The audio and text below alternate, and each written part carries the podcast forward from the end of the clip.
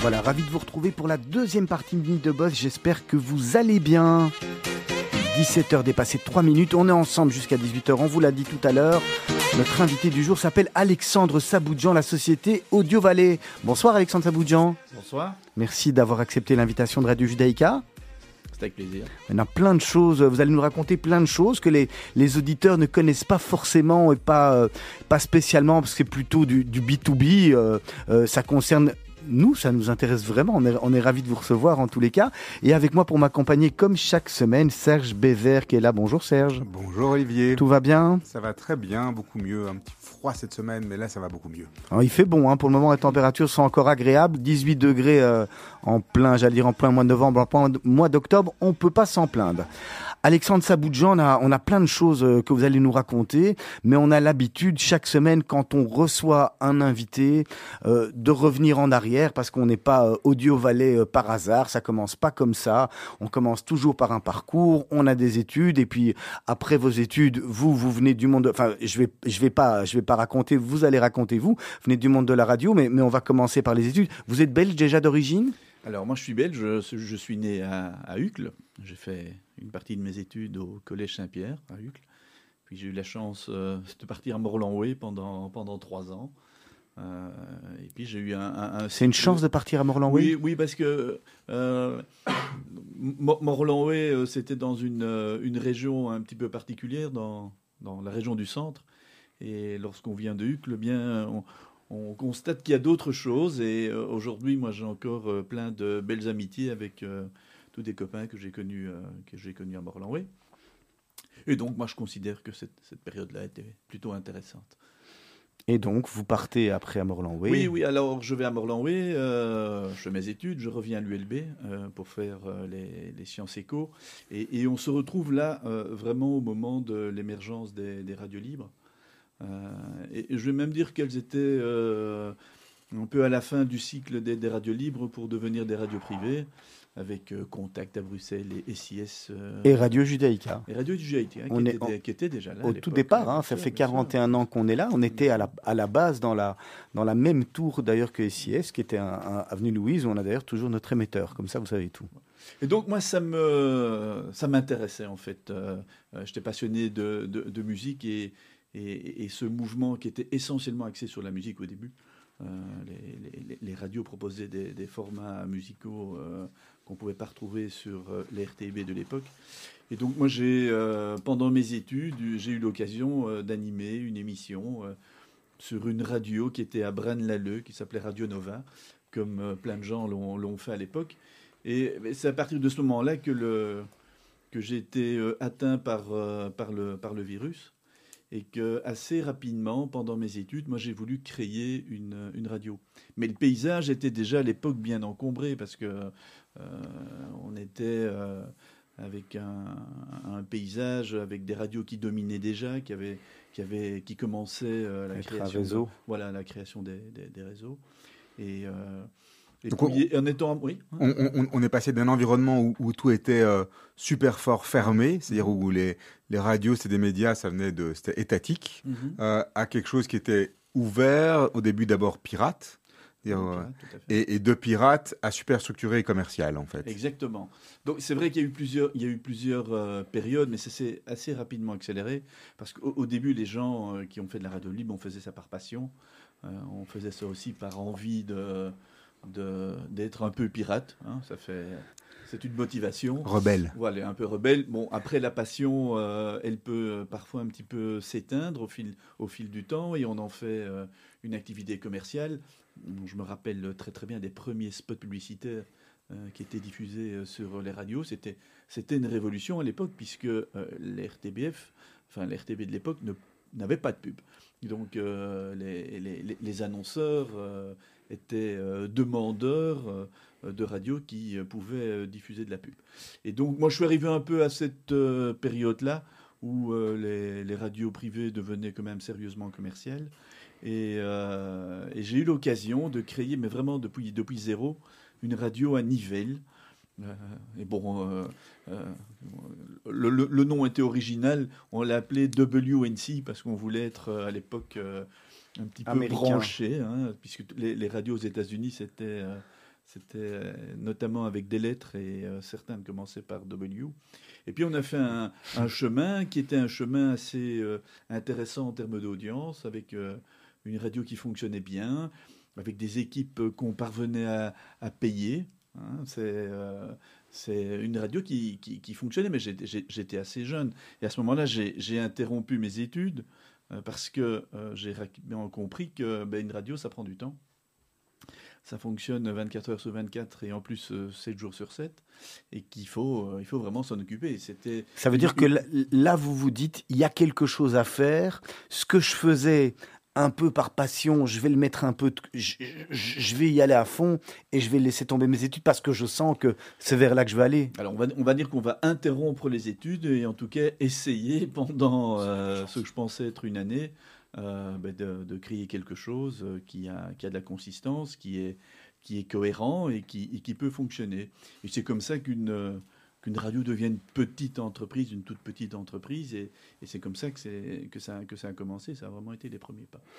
Est-ce que quelque part, ce que vous décrivez, on, très vite on voit des parallèles avec d'autres types de médias, et on pense notamment à Internet, où on part d'un groupe de, de, geeks un peu foufou euh, qui, euh, au début c'était plutôt militaire, mais après c'est devenu euh, des gens qui ont commencé à l'utiliser pour, pour promulguer, diffuser de l'information et la liberté. Est-ce que quelque part cette commercialisation c'est le destin de tout média à partir du moment où, la machine de man entre guillemets reprend le contrôle du média il y a une réalité, c'est qu'il faut fonctionner tous les jours et que pour fonctionner tous les jours, on a besoin de moyens. Alors, certains vont chercher des moyens euh, dans le cadre d'organisations euh, euh, qui permettent de, financer un projet.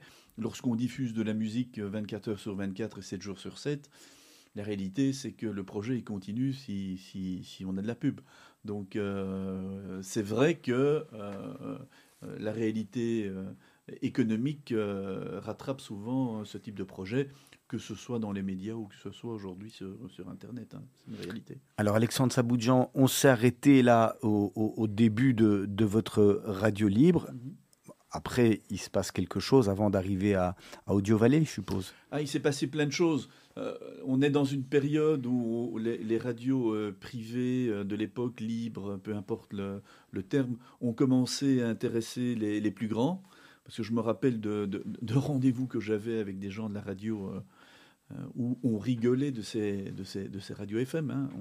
On, était les, les rigolos euh, qui s'amusaient sur la FM entre au début 100 et 104 FM, hein. puis on a élargi, et puis euh, le plan de fréquence a fait que ça s'est... On avait, comme, on avait notre petit territoire, là, comme si c'était un peu la, la zone où on pouvait jouer. La plaine de jeu. Oui, la plaine de jeu, c'est ça. Mais après, la réalité, c'est que ben, l'audience étant là, certains groupes se sont intéressés. Un, groupe qui s'est intéressé dans la partie francophone, c'est le groupe Rossel, mhm. qui, a commencé à structurer un réseau euh, qui euh, s'appelait à l'époque RFM. Hein, ils avaient trouvé un accord avec un, réseau euh, français qui existait.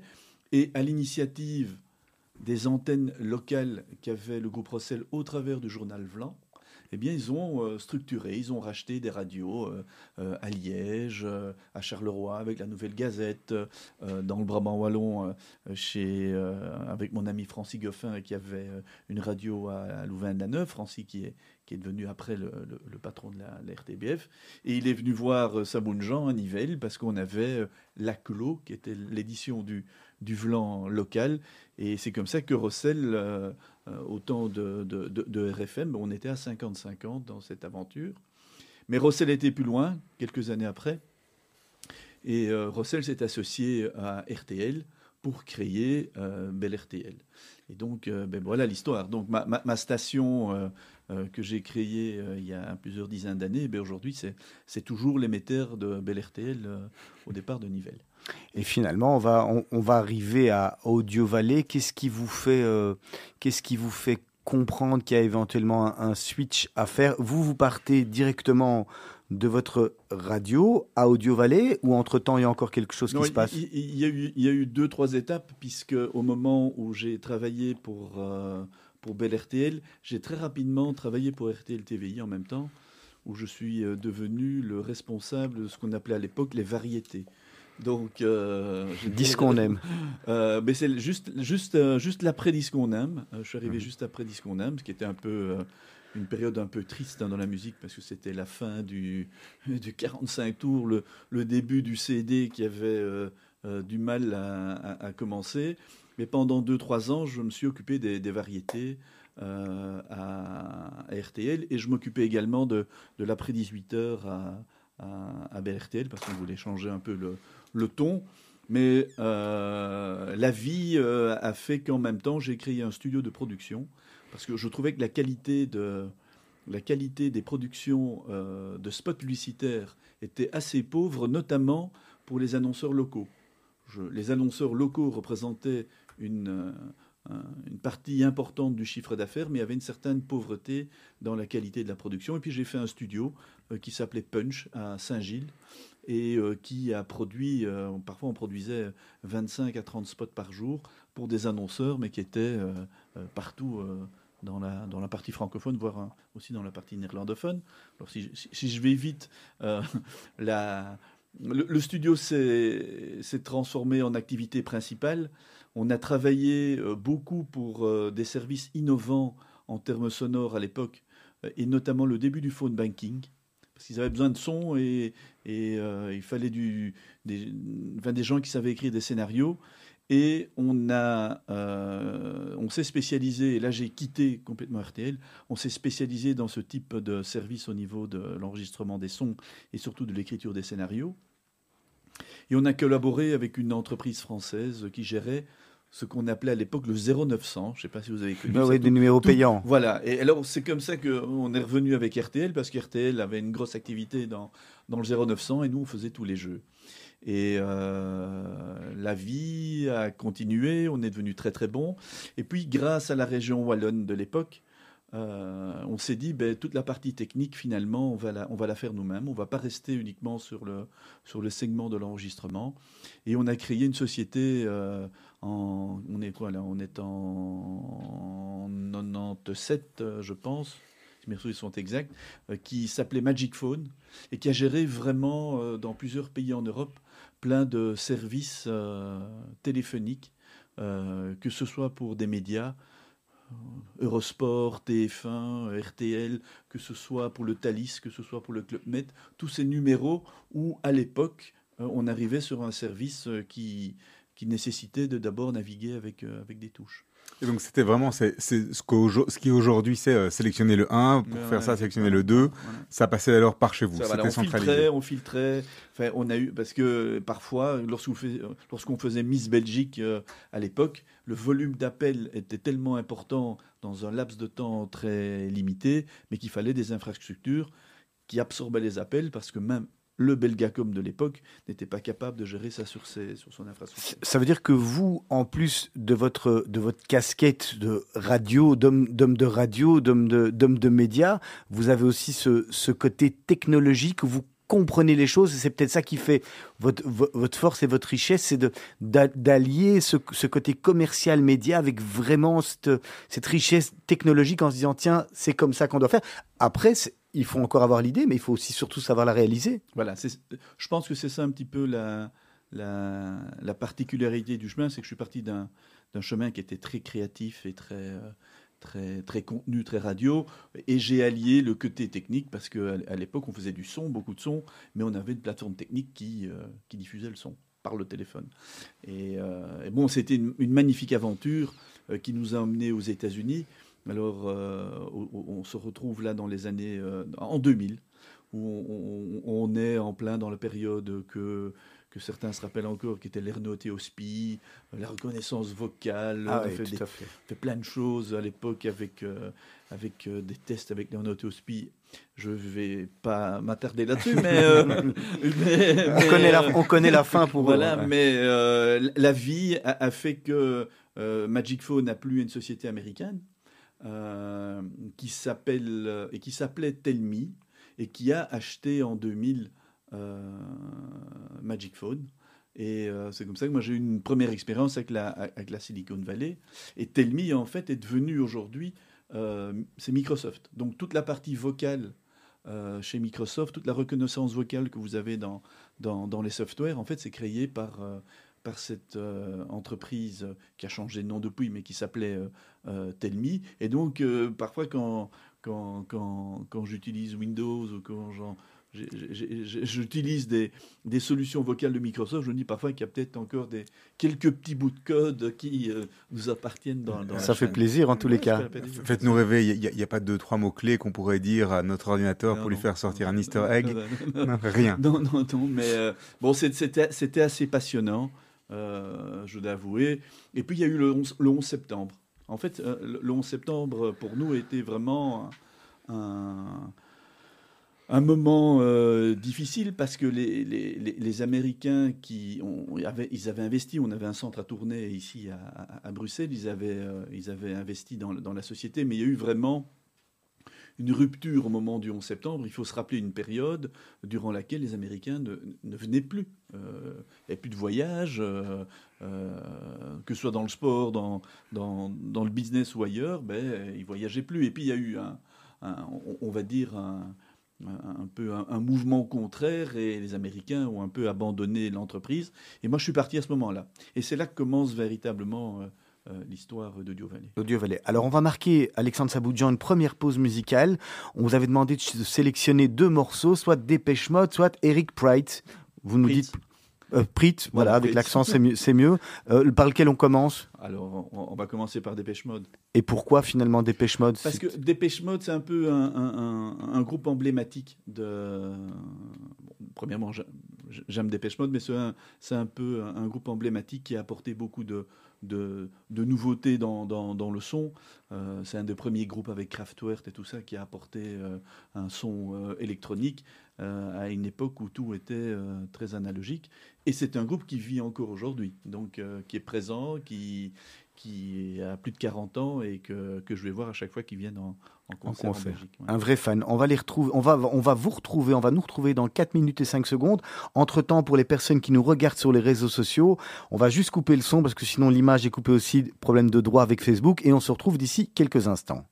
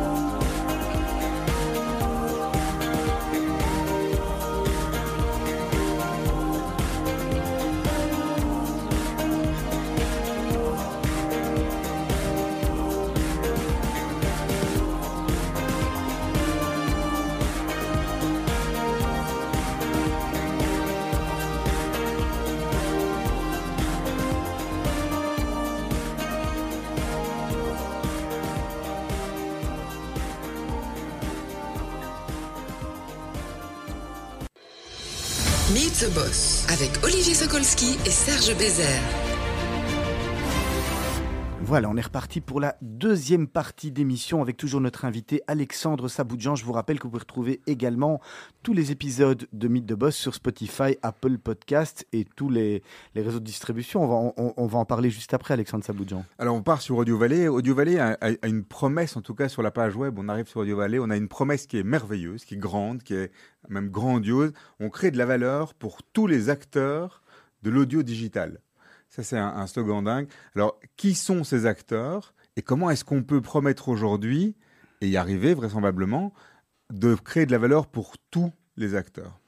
Alors, chez Audio Valley, on a, plusieurs activités, mais si on, parle euh, à la base de l'audio digital, euh, l'audio digital, on va dire que globalement, c'est le monde du streaming.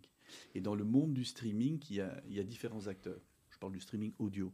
On, a eu le, début de la vague qui était une vague avec simplement des radios qui, qui diffusaient euh, euh, sur Internet. On a eu l'émergence des plateformes. Ces gens font aussi partie, et là je parle des Spotify, Deezer et les autres, euh, qui font aussi partie de ce métier. On a une vague aujourd'hui nouvelle qui arrive, qui sont les, les podcasteurs. Dans, dans, les plateformes, vous mettez aussi tout ce qui est agrégateur de radio, comme TuneIn Alors, TuneIn fait partie de notre univers. On travaille pour, on travaille pour TuneIn euh, parce qu'ils sont dans l'audio digital. Ils servent globalement à la diffusion des, radios, au partage des, radios. Donc pour nous, ça fait partie. Mais ils ne sont pas éditeurs de, de, de contenu en tant que tel. Mais euh, aujourd'hui, on voit qu'il y a une nouvelle vague de gens qui font partie de ce, de ce métier, euh, qui sont euh, notamment les, les, podcasteurs, qui, ou le podcast en lui-même.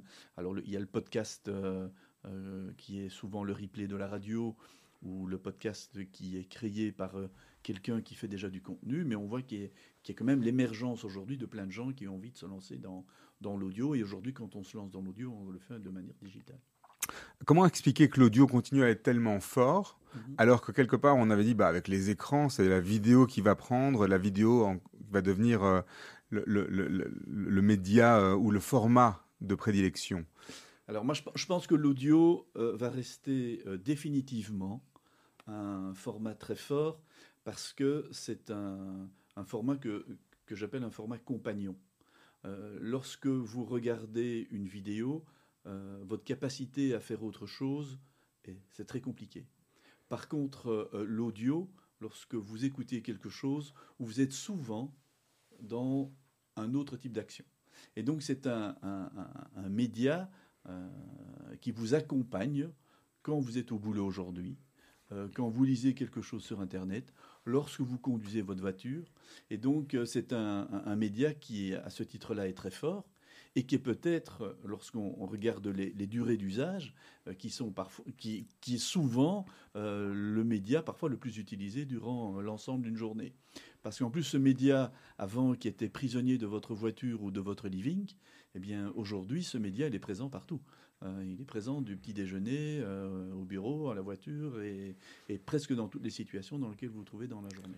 Si on revient à Audio Valley, on revient à la promesse de créer de la valeur pour les acteurs. Donc, ces différents acteurs, on a compris, donc les, les, les, les plateformes, mm -hmm. les créateurs de contenu. Euh, comment est-ce qu'on crée de la valeur pour ces gens? Aujourd'hui, ils sont, ils sont pas assez équipés? Ou est-ce que c'est vraiment en valeur? Quand vous parlez de valeur, vous pouvez parler vraiment de monétisation et de valeur Voilà, moi je, je, je, je parle vraiment euh, d'apporter du revenu à ces gens-là. Alors, il faut savoir qu'il y, a plusieurs vagues. Euh, Lorsqu'on a débuté, on va dire, dans ce métier vraiment au niveau publicitaire, euh, on va dire il y a une grosse dizaine d'années, la monétisation était, était très limitée. Des gens comme Spotify, Deezer avaient un revenu qui était très très limité en termes publicitaires, puisque l'essentiel du revenu audio allait vers la, vers FM. Et donc, euh, on a dû euh, avoir euh, plusieurs types d'actions. Un, une action sur le terrain, évangéliser les, annonceurs et les agences au bienfait de l'audio digital. Ensuite, on a dû mettre en place des équipes qui étaient capables de créer la technologie qui apportait un avantage euh, par rapport à la FM. Euh, lorsque vous écoutez une émission et qu'on diffuse un spot aujourd'hui en FM dans une émission, tout le monde entend le spot au même moment. En digital, ce n'est pas le cas, puisque le spot publicitaire est inséré au niveau de l'auditeur. Et donc ça change complètement euh, le modèle économique de la radio, et c'est un vrai plus pour la radio, parce que la radio... C'est ciblé. Voilà, la radio devient un outil tactique, devient un outil euh, de ciblage, comme l'est euh, n'importe quel site internet ou n'importe quel service qui aujourd'hui fait que l'annonceur le demande. aujourd'hui, il y a un risque de ringardisation euh, de l'AFM en termes de modèle euh, publicitaire, parce que les annonceurs d'aujourd'hui demandent du ciblage. Ça, ce que vous dites là actuellement, c'est bien, c'est une question, euh, c'est une question peut-être même pour Radio Judaïka. Quand vous dites qu'il y, a un risque de, ringardisation, vous, vous le voyez ce risque aujourd'hui, dans 5 ans, dans 10 ans, ou finalement encore aujourd'hui, on est, on à la bonne pub classique qui passe à la radio, on, a encore un peu le temps? Aujourd'hui, on est dans, dans une période où le risque commence. Voilà. Alors pour moi, le risque sera réel dans, dans, dans, 4-5 ans. Euh, euh, il y a vraiment, de mon point de vue, euh, un risque que l'annonceur souhaite de plus en plus utiliser de l'audio dans un support digital plutôt que dans la plutôt que dans la plutôt que dans la FM c'est une réalité qu'on ne, qu'on ne va pas arrêter. La chance de la radio, c'est que de notre point de vue, elle sera 100% digitale demain. Alors est-ce que c'est dans 3 ans, dans 5 ans ou dans 10 ans? Peu importe. Mais euh, les gens qui ont du contenu aujourd'hui, que ce soit la télévision, que ce soit la radio, ce sera digital demain. Alors j'ai une question parce qu'il y a la radio FM et puis il y a le digital. Mais au milieu des deux, pour le moment, il y a, quelque chose qui est en train de se, de se faire et de se former. Alors, est-ce que ça va rester, est-ce que ça va pas rester? Je voudrais bien vous entendre là-dessus. C'est le DAB finalement. Mhm. Parce que le DAB, on, en parle, toutes les radios en parlent, les grosses radios en parlent et tous les cas le revendiquent. Je crois que ça permettra une, meilleure qualité. Euh, vous, vous, le voyez comment, euh, cette histoire du DAB le, le DAB, je trouvais ça génial il y a 15 ans.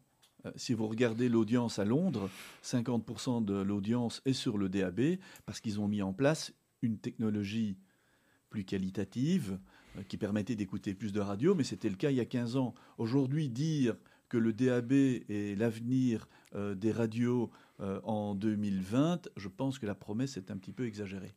Quelque part, c'est pas la même chose avec le satellite aussi. On avait aux États-Unis, il y a XM, il y a Sirius, je pense. oui, euh, avant ils étaient séparés, maintenant ils sont ensemble. Euh, on, voit aussi qu'on n'a pas ça en Belgique, on n'a pas ça en Europe.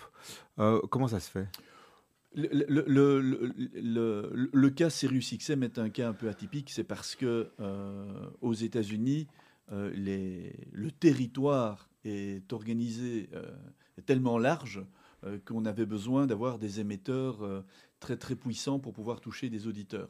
De là encore l'existence aux États-Unis, encore aujourd'hui, des ondes courtes, euh, chose qu'on n'a plus du tout ici en Europe.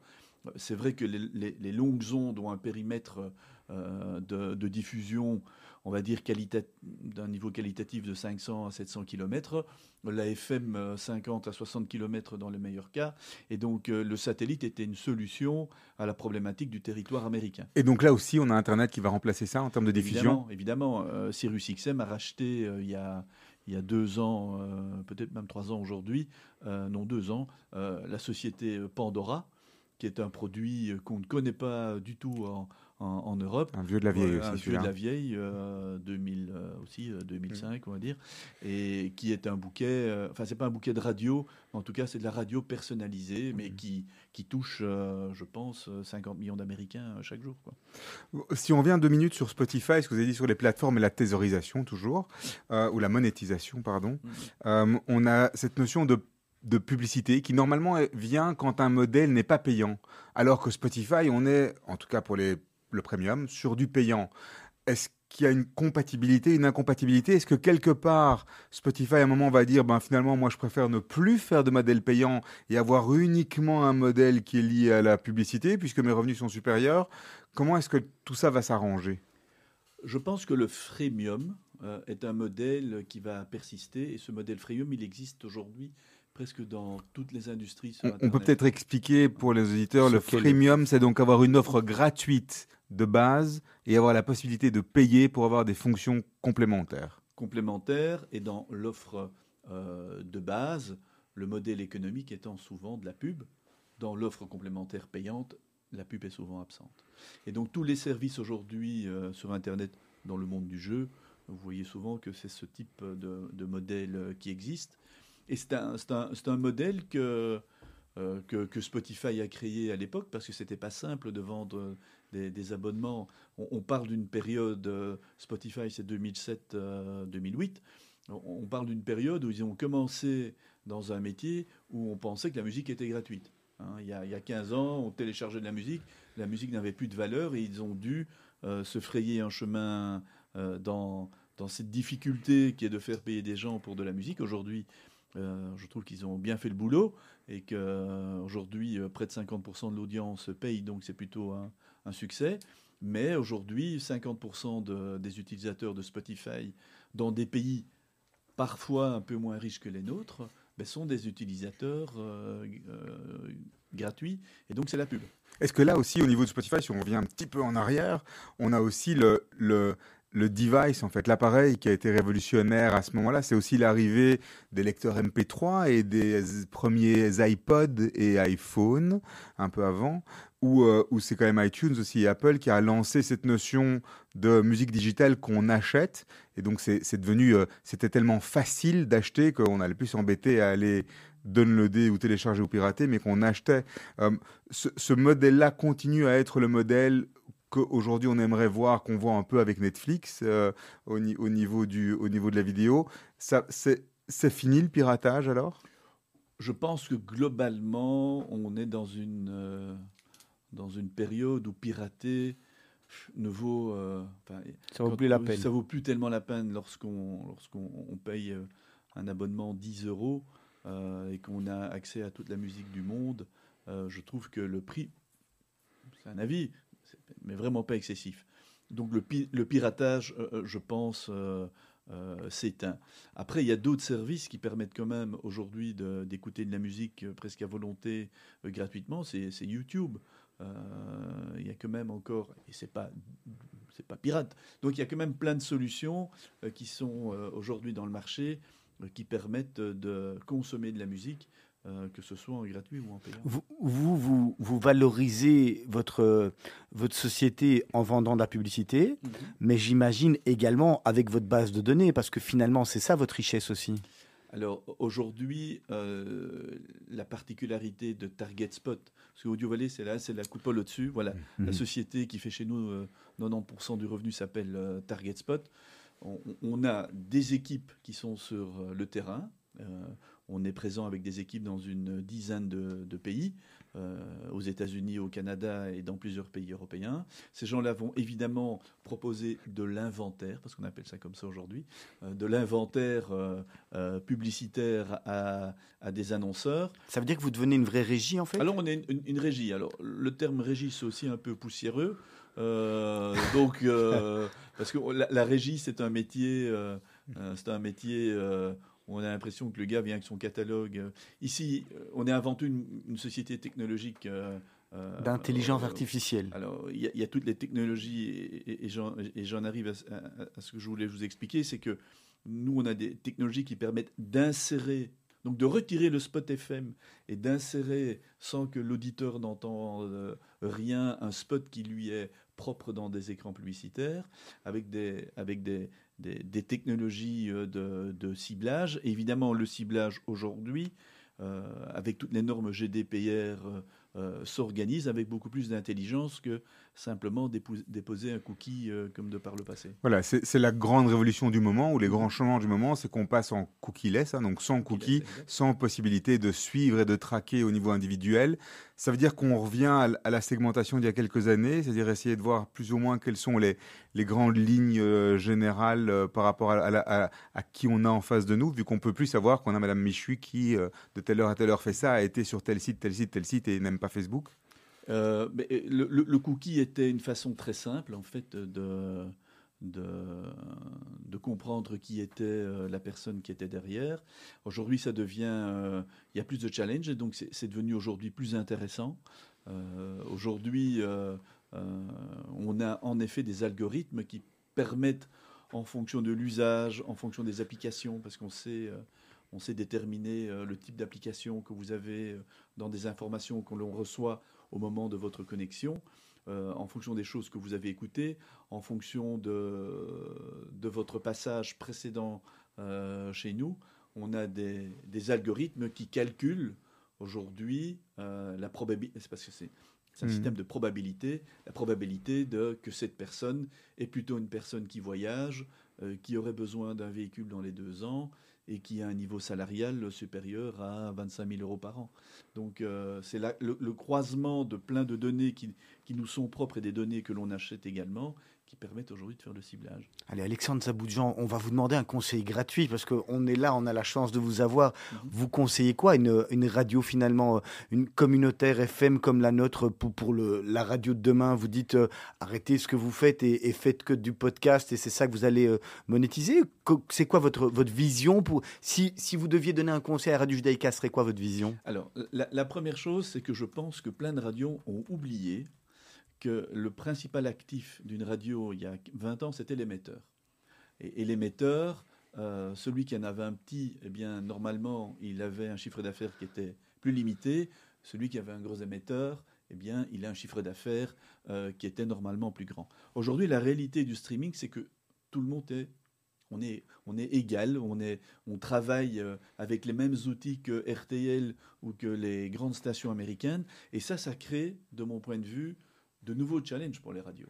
Aujourd'hui, euh, Radio Judaïka peut se réinventer euh, en créant des grilles de programmes qui pourraient être plus spécifiques euh, au territoire français, pour autant qu'on reste dans le mhm. monde francophone, plus spécifiques au territoire québécois, avec des programmes qui peuvent s'écouter en replay en permanence, segmenter tout en termes de podcast.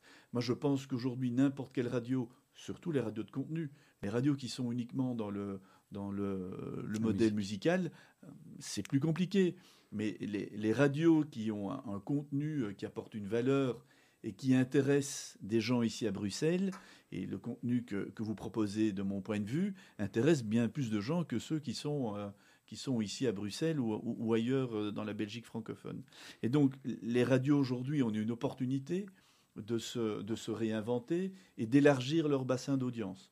Et donc il faut sortir un petit peu d'une situation euh, qui a été la même ces 40 dernières années. 41, et, et, et, parfois, c'est pas si simple de se réinventer, se, réinventer et, y réfléchir. Finalement, aujourd'hui, il faut repenser quelque part une grille de radio en se disant on va penser une grille de manière parce qu'une radio, c'est le nerf de la guerre, c'est la publicité, mais de, manière à, la monétiser tout en intéressant nos, auditeurs.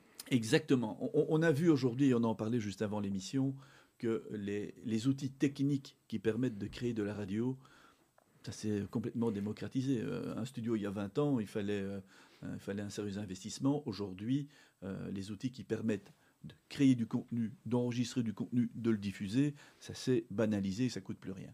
Donc aujourd'hui, une station comme Radio Judaïka peut en effet imaginer des développements qui euh, dépassent les frontières de Bruxelles ou, qui dépassent euh, les frontières de, la Belgique, parce que vous êtes une radio de contenu. Et moi, je trouve, euh, alors je ne sais pas si vous avez multiplié votre chiffre d'affaires par deux, par trois ou par quatre, mais en tout cas, vous allez vous inscrire dans un projet qui a de la valeur pour les 20 prochaines années. Rester tel que Radio Judaïka est aujourd'hui, peut-être que vous allez vous mettre en danger. Tout à fait. Audio Valley euh, est une société qui est aussi cotée, qui est rentrée en bourse. Est-ce que vous pouvez nous parler un peu de cette aventure de l'entrée en bourse? Est-ce que ça a été quelque chose d'agréable, de chouette, que vous, que, que vous referiez aujourd'hui? C'était une obligation vous voyez ça comment? Alors, euh, l'histoire de, de l'entrée en bourse, c'est, elle, elle, est due à, un événement euh, qui s'est passé en 2015. C'est qu'en 2015, euh, la société que j'évoquais, euh, à savoir TargetSpot, a été rachetée par le groupe Vivendi, euh, qui est le, groupe français que, tout le monde connaît, en tout cas que les initiés connaissent. Et donc, lorsque j'ai vendu 70% des parts à l'époque à Vivendi, on avait des, des, plans de développement très importants chez Vivendi. On se situe dans une période où Vivendi avait également racheté Dailymotion. Donc il y avait de belles ambitions chez Vivendi pour se développer dans la vidéo et euh, dans l'audio. Malheureusement, pour plein de raisons. Il n'y a pas une véritable raison, c'est l'addition de, de plein de petites choses. Les, les, développements que je, que je rêvais, ben, ils ne se sont pas mis en place et on était dans une société qui était en train de, de s'endormir et qui mettait son, son modèle économique en danger. Et donc j'ai proposé à Vivendi de racheter de nouveau, puisque j'étais l'actionnaire minoritaire euh, à l'époque avec mes 30%, de racheter à nouveau les, les, 70% de parts qu'il possédait. Et c'est à cette occasion-là, pour financer en grande partie le, rachat, qu'on a fait cette euh, entrée en bourse. Alors, est-ce que c'est est -ce c'est compliqué? Est-ce que c'est un bon moment? Je vais dire qu'aujourd'hui, je dois dire que cette période, euh, avec du recul, a été tout à fait agréable. c'est compliqué, mais c'est pas impossible. Euh, je pense que toute euh, belle PME qui a un vrai projet euh, et qui a envie de trouver du financement, qui a envie de trouver une, certaine forme de liberté par rapport à des, à qui sont parfois euh, au sein d'une entreprise, c'est une véritable solution.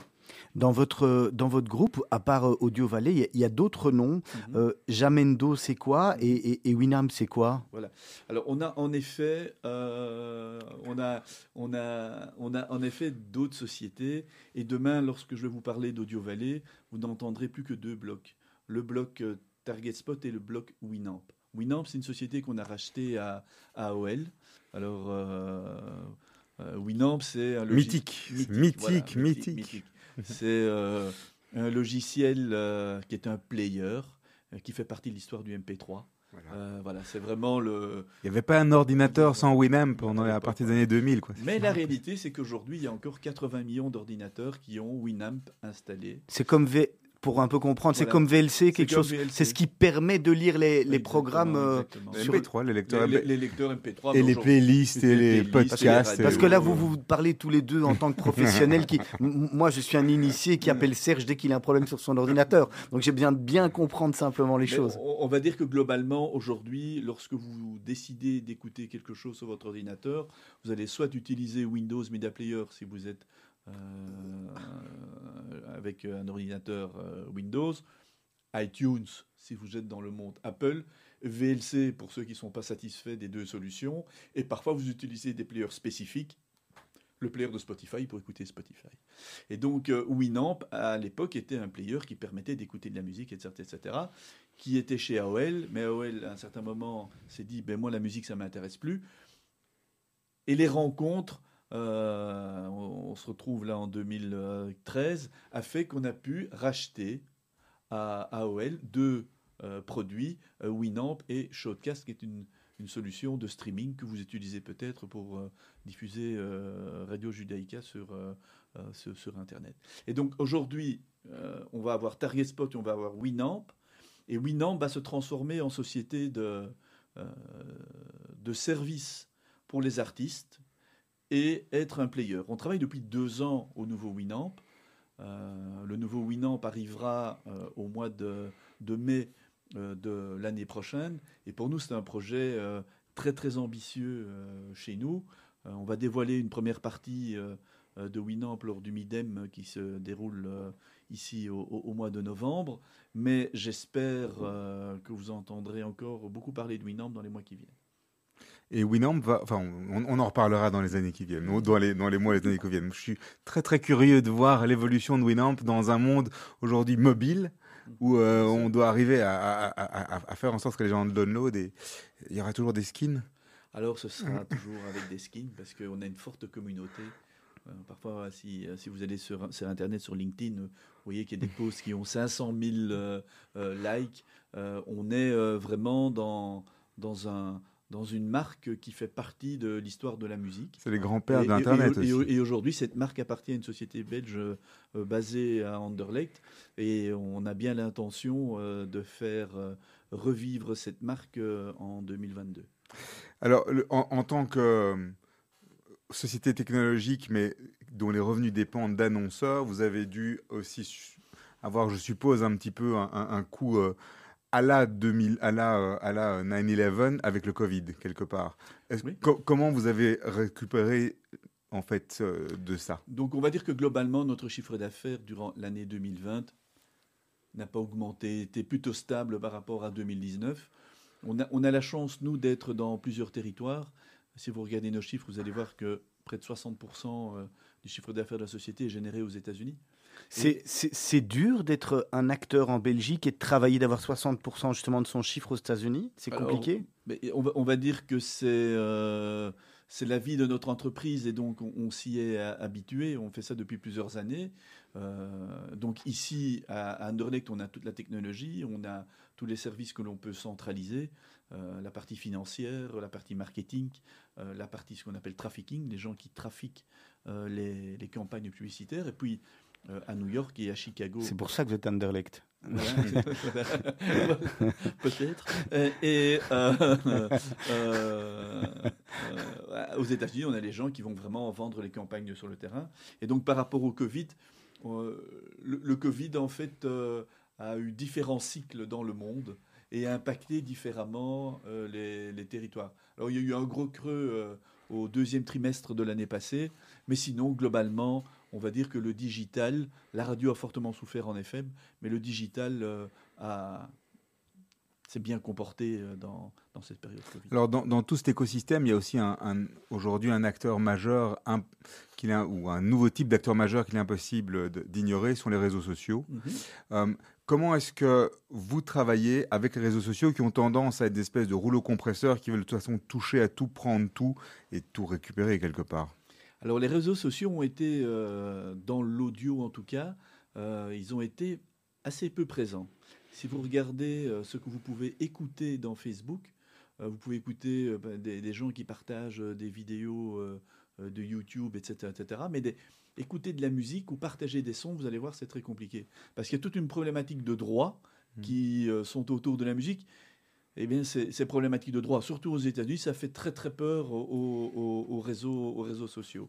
Et donc, aujourd'hui, les réseaux sociaux, et là on parle d'Instagram ou, ou de, ou de Facebook, euh, ils, ont été, euh, ils ont été assez timi- timides par rapport à, à l'audio. Des gens qui s'impliquent plus, c'est des plateformes comme Twitch, où euh, aujourd'hui, Twitch qui appartient à Amazon, hein, Oui. plein de gens euh, utilisent Twitch, mais Twitch c'est vraiment Amazon.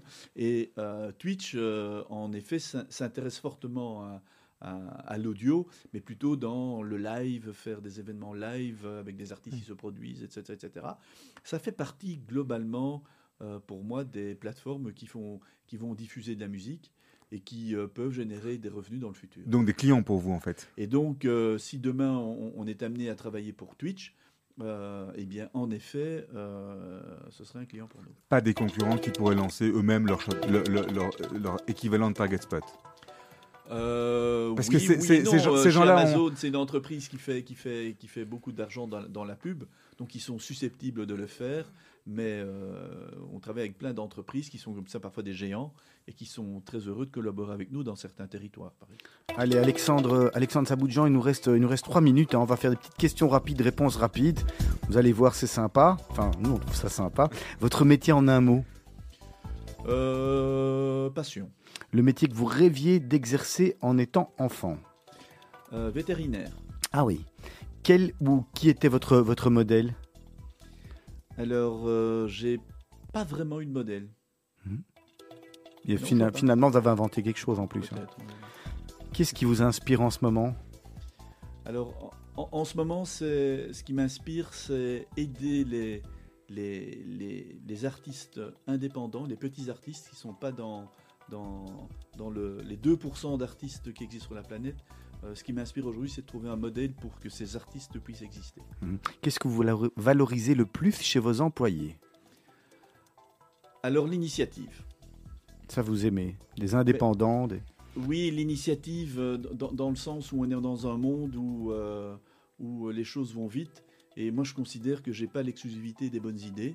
Donc, euh, chacun doit pouvoir apporter euh, des idées doit pouvoir apporter euh, quelque chose à, à l'entreprise. Qu'est-ce qui vous fait lever le matin, Alexandre Saboudjan Euh, bon, le plaisir, euh, le, le- le plaisir d'être avec des, des personnes, euh, ceux qui vivent dans l'entreprise avec nous, je pense, ont, ont le plaisir de venir chaque matin. Je pense qu'il y a, une, il y a une- une réelle motivation à se retrouver ensemble et à faire des choses ensemble. Le meilleur moment de votre journée?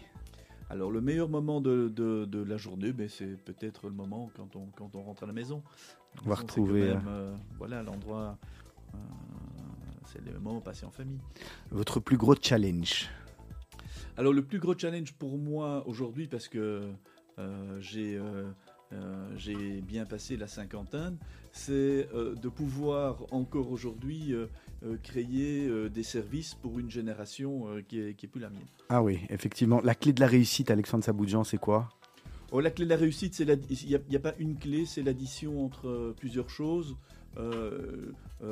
Peut-être parfois être né au, au- au bon endroit, au, au bon moment, bien sûr. Moi, je fais partie de la génération qui a commencé mon premier boulot, j'avais une machine à écrire. Donc, euh, il faut aussi imaginer la première fois que je- la première fois que j'ai vu un fax, je me demandais ce que c'était. Euh, c'était magique. Donc, on- on- on- je pense que notre génération a eu la chance de, de vivre une période tout à fait euh, intéressante. Et puis, c'est l'addition entre les, les rencontres qui sont parfois des rencontres avec des gens qui vous donnent des moyens ou avec des gens qui, qui, qui- qui vous inspirent. Mais je, je pense que quand même, il y a, il y a aussi euh, la créativité. Il ne faut pas oublier, on est dans un monde qui évolue. Euh, rester, euh, rester comme on est, c'est se mettre en danger. On vous avait demandé de réfléchir à une phrase, à un dicton que vous aimez euh, utiliser. Bon, bon. Alors, on va vous poser une autre question. Ce sera la, la dernière avant celle de Serge. Si vous aviez une lampe d'Aladin avec trois vœux exaucés, ça serait quoi les, les trois vœux que vous pourriez exaucer? Alors, le, le premier vœu, parce que j- j- je- je- j'en suis vraiment persuadé, c'est que la Belgique prenne une place dans la technologie. Moi, je trouve que ici, j'ai plus de plaisir à faire de la technologie à Anderlecht que j'en ai euh, à New York. Euh, je trouve qu'on néglige la Belgique en termes de capacité euh, technologique. On a ce côté, enfin, on n'ose pas crier sur tous les toits qu'on est capable de créer des choses intéressantes. Et les deux autres rapidement. hein. Alors, les, les deux autres, les deux autres rapidement, ben, c'est d'avoir un parcours dans lequel on va pouvoir, dans les dix prochaines années, encore prouver euh, euh, pas mal euh, de choses.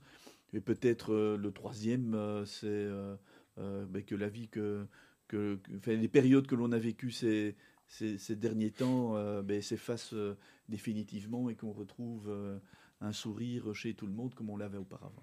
Alors c'est déjà à moi que revient l'énorme, l'immense plaisir de vous poser la dernière question. Quel est le conseil que vous auriez aimé que l'on vous donne à 20 ans et qu'on ne vous a pas donné Alors, le, conseil euh, que j'ai pas eu euh, est un conseil lié à l'ambition. Je, trouve que je fais partie d'une génération euh, qui était peu ambitieuse.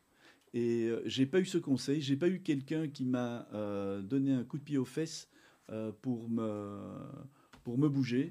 Et c'est quelque chose que, que j'aurais aimé parce qu'aujourd'hui dans mon bilan euh, personnel, euh, je vois qu'il y a des, des choses que j'ai ratées. Et ces choses, je les ai ratées parce que, parce que j'avais pas quelqu'un qui, qui, qui m'a secoué au bon moment. Merci beaucoup, Alexandre Saboudjan, de votre visite. On va se quitter avec votre deuxième titre. C'était Alors ça, c'est Eric Pritz, Oui. opus un peu particulier peut-être, mais je trouve que dans cette chanson, il y a une certaine magie, une certaine euh, symphonie. Et euh, cette symphonie euh, est aussi dans le monde électronique. Elle est, elle est particulière et moi j'ai systématiquement euh, quelques vibrations euh, euh, quand j'écoute cette chanson. Merci beaucoup d'avoir participé à Mythe de Boss. À votre place, la semaine prochaine, on va retrouver Danny Lipski pour la société Red Corp qui viendra un peu nous raconter. On restera encore dans le monde de, l'informatique. On aura plein de choses à nous raconter. D'ici quelques instants, vous allez retrouver Asley Santoro pour le grand journal de la rédaction de Radio Judaïka dès demain matin, 7h15 à la matinale avec Miri Maman et toute son équipe. Et nous, on se donne rendez-vous la semaine prochaine. Au revoir tout le monde. Au revoir. Au revoir. Au revoir.